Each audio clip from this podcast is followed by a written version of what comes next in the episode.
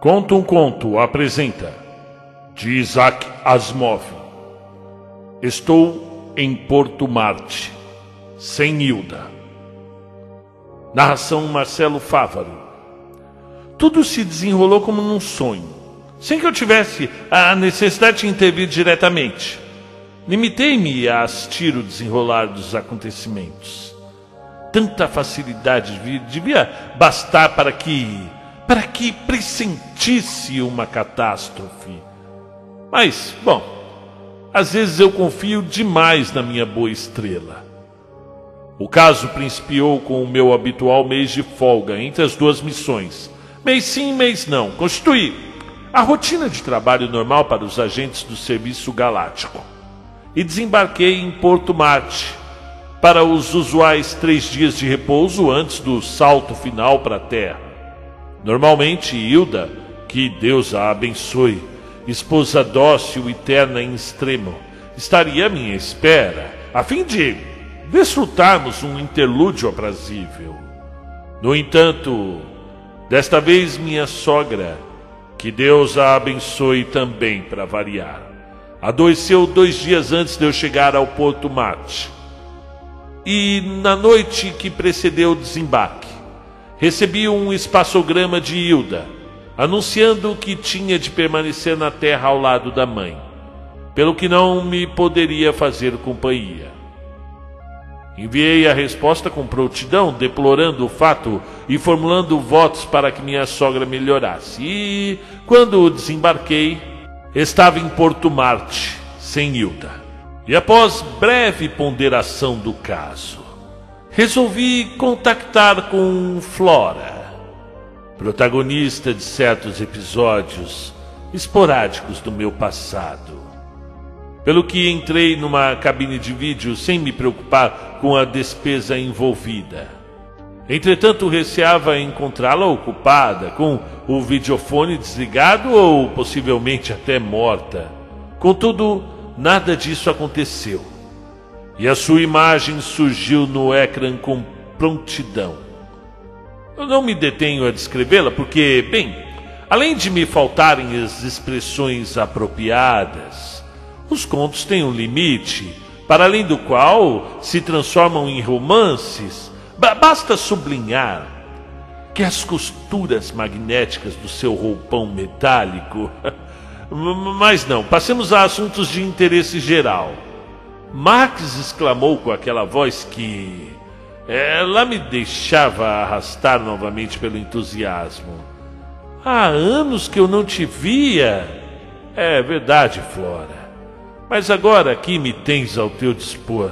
E sabes de uma coisa? Eu estou em Porto Marte, sem Hilda. Coitado. E, então vem para cá. Percorreu-me um arrepio de satisfação. Sabe? Aquele arrepio que se concentrou especialmente em toda a extensão da coluna vertebral. Não me digas que. Eh, não me digas que estás livre. Abro um pequeno parêntese para esclarecer que Flora só se achava disponível desde que o interessado a prevenisse com várias semanas de antecedência e por isto podem me fazer uma pálida ideia da natureza dos seus atributos físicos. Acerca dos morais, julgo preferível não me alongar em considerações. Ah, tinha uma coisa combinada, mas eu cancelo facilmente, podes avançar. É, não precisa repetir, balbuciei, esforçando-me por não embaciar o ecrã com a combinação do meu calor e a umidade que saturava a atmosfera. Afigura-se-me conveniente introduzir um novo parêntese. Flora possuía um apartamento luxuoso no qual existia a gravidade marciana, ou seja, 0.4 da da Terra.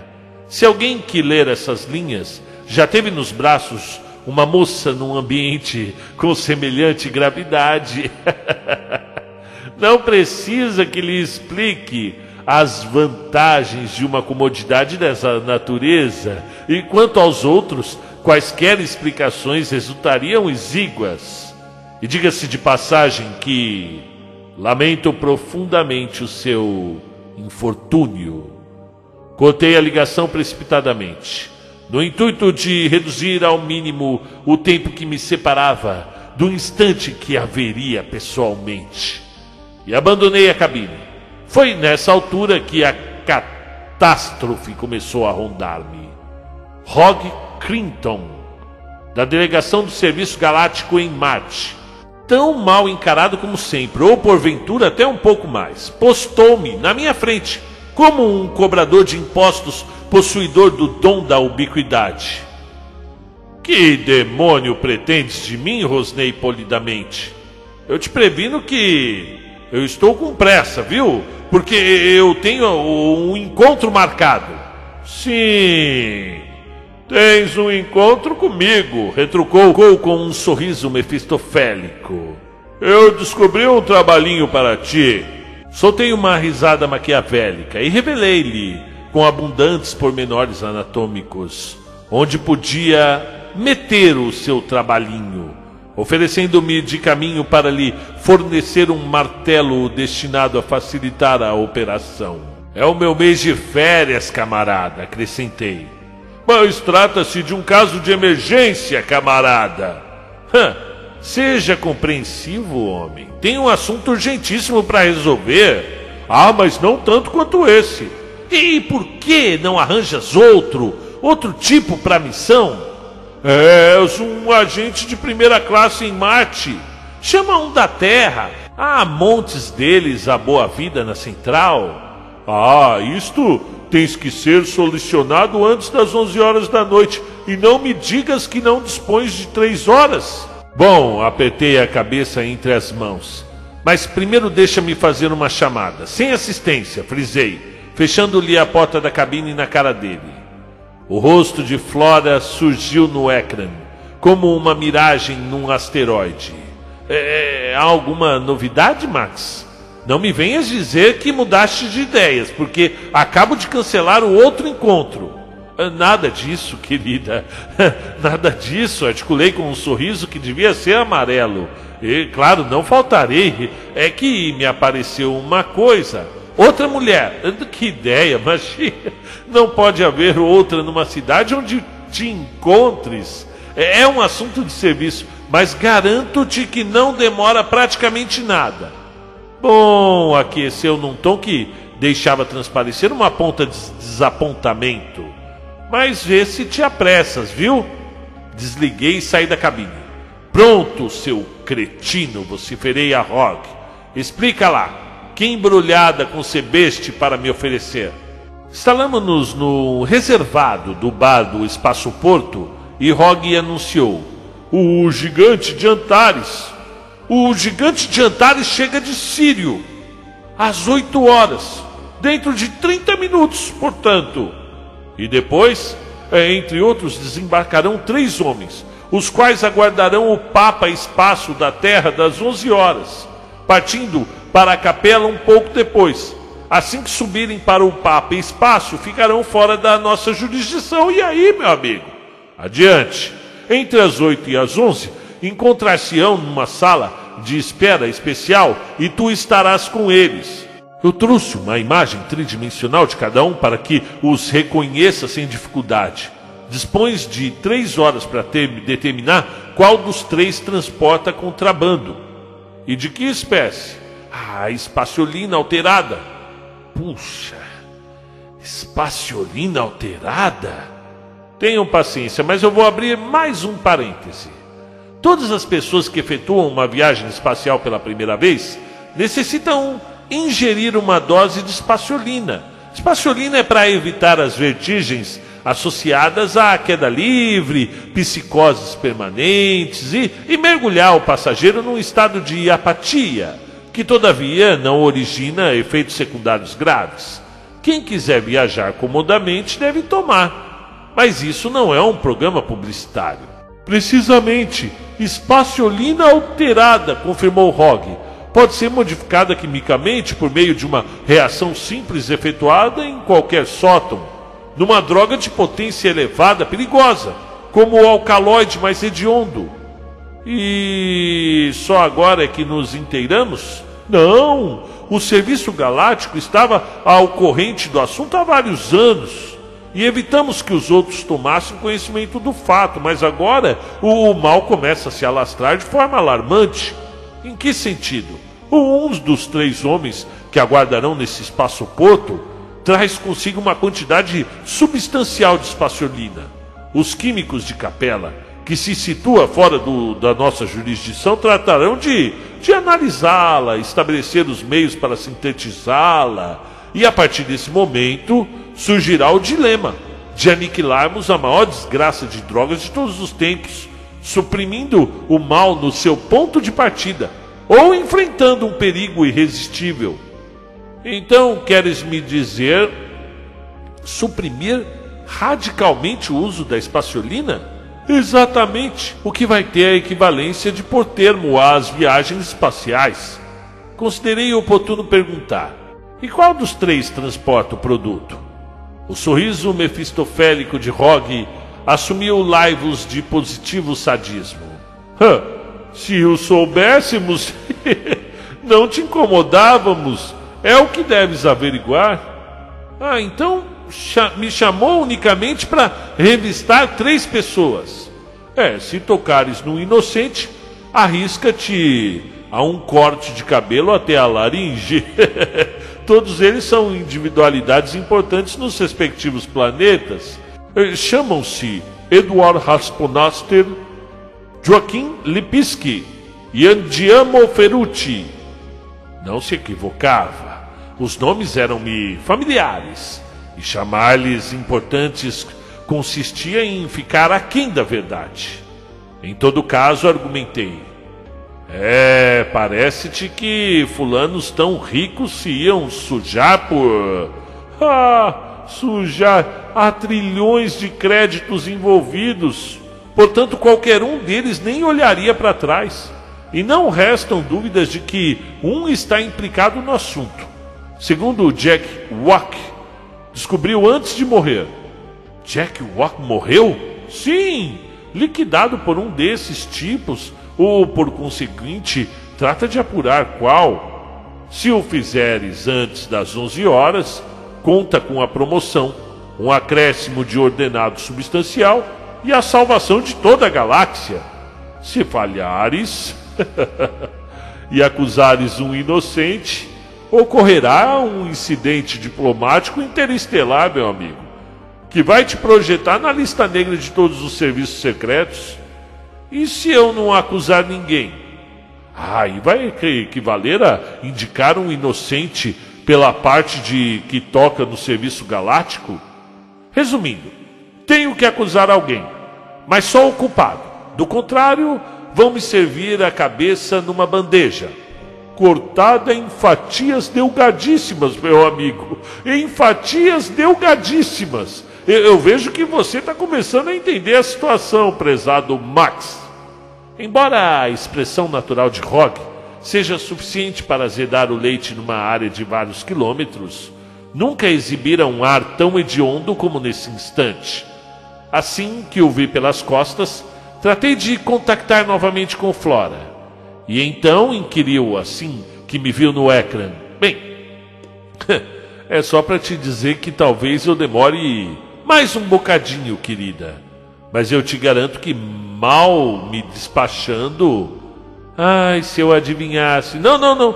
Não te impacientes, porque eu não faltarei. Quando nos virmos, darás por bem empregado o tempo que esperaste. Sentia-me um pouco chateado, mas ainda não estava preocupado. Acabava de me separar de Rock quando me ocorreu o método de identificar o culpado. Seria facílimo e bastariam cinco minutos.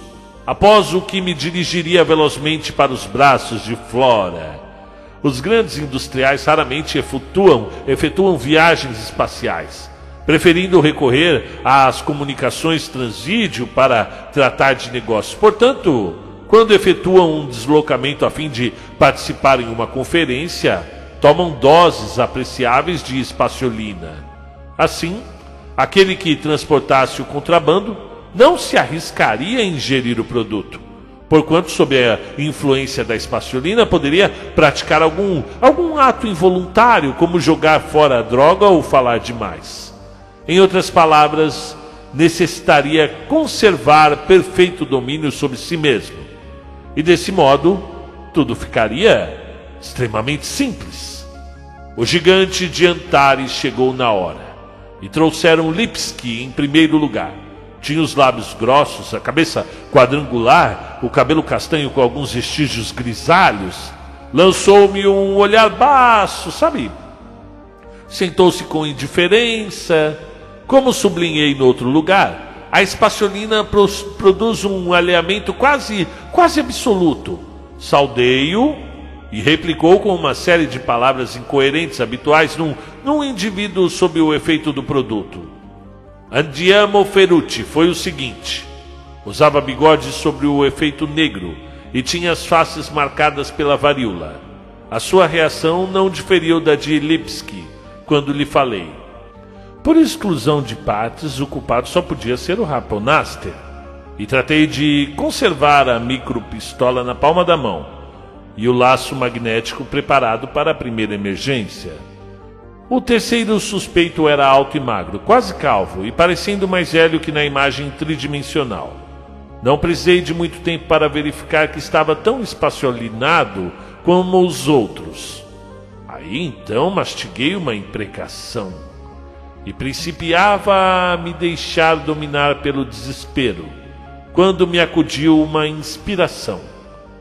Um deles fingia, sob a ação do produto tornava-se simples simular o estado de apatia, como provavam os numerosos abusos verificados em transportes espaciais por indivíduos que se permitiam determinadas liberdades, atribuindo a causa à espaciolina. Olhei-os prolongadamente e experimentei um arrepio na coluna vertebral, agora por razões diferentes. Que aconteceria se eu não acusasse o culpado? Eram oito e meia, e Flora não me esperaria eternamente. Achava-me impossibilitado de revistá-los porque, embora não estivesse em condições de se opor, o fato ficar-lhe vincado na memória e exerceriam as represálias apropriadas assim que o efeito da espaciolina se extinguisse. Tentei obrigá-los a falar por várias vezes, mas apenas obtinha a torrente de palavras incoerentes. Entretanto, o culpado ria-se de mim intimamente. Quando voltei a consultar o relógio, eram já nove e um quarto. E entrei na cabine a fim de tentar animar Flora. Ah, és tu? articulou com uma expressão grave. É, com certeza, querida. Quem esperavas? Ah, várias pessoas. Alguém que não faltasse com o prometido eu ainda não consegui terminar o trabalho. Qual trabalho? Querem me lançar areia nos olhos? É, palavra de honra. Dentro de meia hora. Não tens vergonha de me deixares aqui sozinha? Eu garanto, eu garanto-te que não te arrependerás. Eu tinha um encontro marcado com alguém importante e cancelei-o por tua causa. Afinal, estou aqui abandonada como uma leprosa. Já pensaste na minha reputação quando o fato transpirar? Proferi algumas palavras que considerei tranquilizadoras e cortei a ligação. Regressei à sala de espera e sentei-me diante dos três suspeitos. À falta de melhor ocupação, entreguei-me a cogitações nas quais Flora desempenhava funções de destaque. Por fim, decidindo que nada tinha a perder, optei por falar dela. Meus senhores, existe uma garota nessa cidade, cujo nome me abstenho de mencionar para não a comprometer, que é um verdadeiro amor. Permitam-me que a descreva. E tratei de o fazer. Já que me via impossibilitado de procurá-la, tentaria evocá-la com o maior realismo possível, sem omitir o seu apartamento de baixa gravidade onde onde se experimentavam sensações incomparáveis. Imagine a baixa gravidade, eu e ela, enquanto eles escutavam com a deferência que a espaciolina insufla em todos que as ingerem. Finalmente, o altifalante anunciou a chegada do Papa Espaço. E um funcionário do espaçoporto surgiu para conduzir os três suspeitos à nave.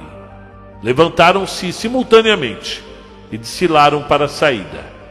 No momento em que Ferrucci passava junto de mim, pousei-lhe a mão no ombro e declarei: Você fica, seu assassino, imundo. E o laço magnético rodeou-lhe os pulsos, antes que ele pudesse pestanejar. Ferrucci debateu-se como um demônio, pois não se achava sob o efeito da espaciolina. Descobriram o produto alterado em pequenos invólucros de plástico dispersos pelo bolso. Mais tarde, Hogg, sorrindo e meio louco de alívio, perguntou-me: Como? Como conseguiste? Depreendi, desde o princípio, que um deles se fingia sob o efeito de espaciolina e resolvi. Fiz uma pausa e considerei que não convinha divulgar os determinados pormenores. Contar-lhes algumas anedotas picantes.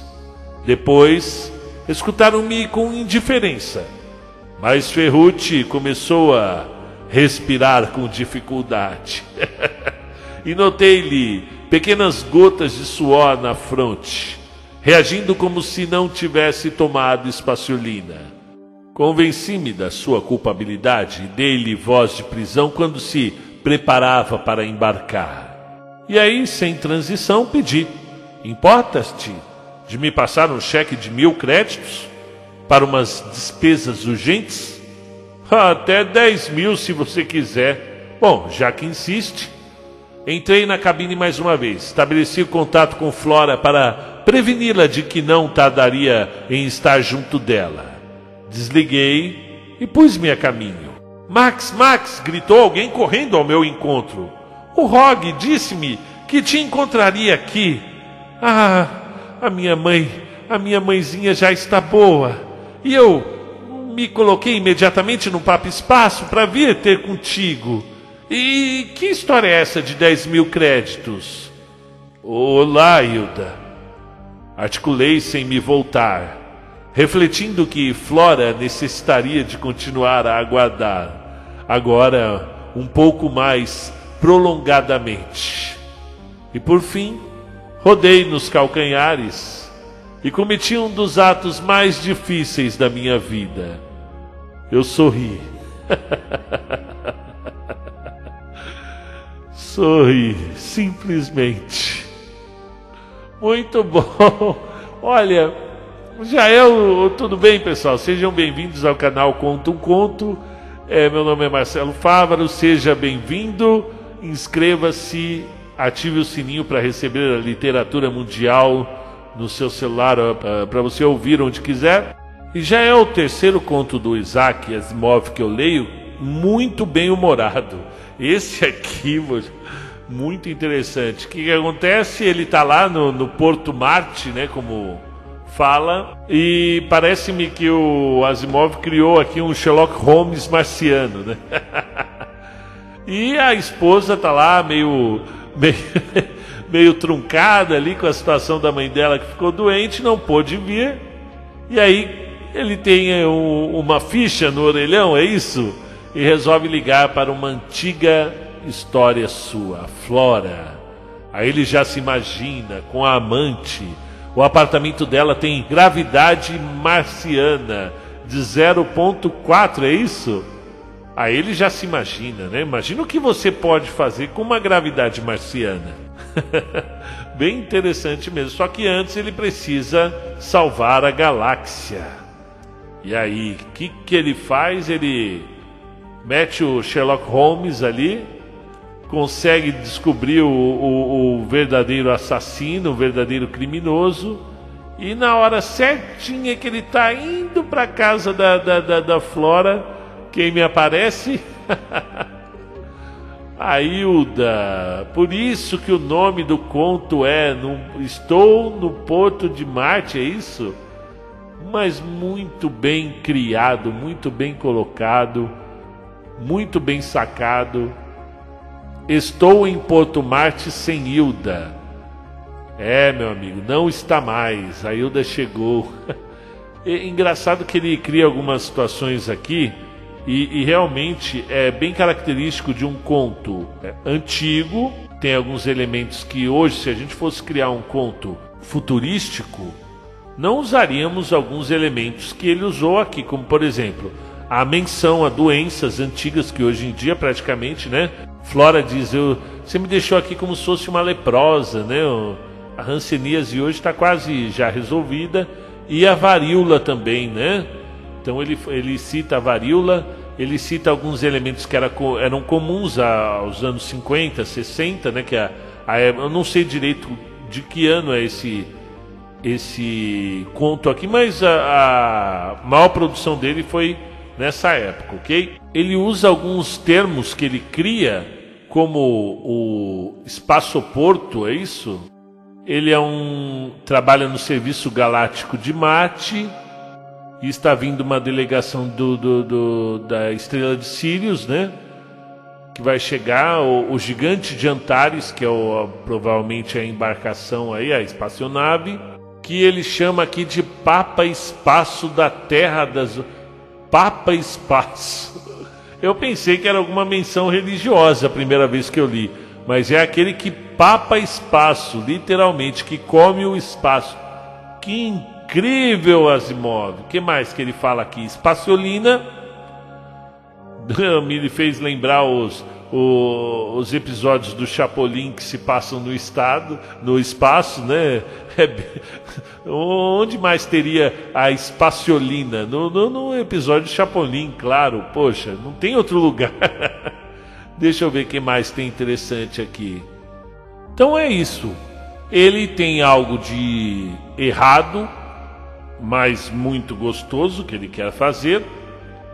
E aí acontece esse esse chamado muito importante. E aí ele se vê nesse dilema muito bem humorado, OK? E muito bem construído também. Eu me diverti bastante lendo esse conto. E para os fãs de Isaac Asimov, de Alan Clarke, de toda a literatura de ficção científica. Fica o meu grande abraço a todos vocês. Um convite para que vocês comentem, sugestionem novos contos, sigam o canal Conto um Conto. Tá lá, eu acho que é Fávaro Conto um Conto ou Conto um Conto Fávaro. Eu não me ligo muito, mas tem um, um pois lá no Instagram tem elementos mais exclusivos, tem fotos das gravações dos contos, tem comentários que não, que não estão aqui no canal e o dia a dia do, do da confecção desses contos para vocês, ok? Então sigam a gente no Instagram, comentem aqui no, no YouTube, ative o sininho para receber novos contos e vamos sempre discutindo literatura, expansão do pensamento e essa história aqui foi muito legal. É isso aí. Um grande abraço a todos, uma ótima semana.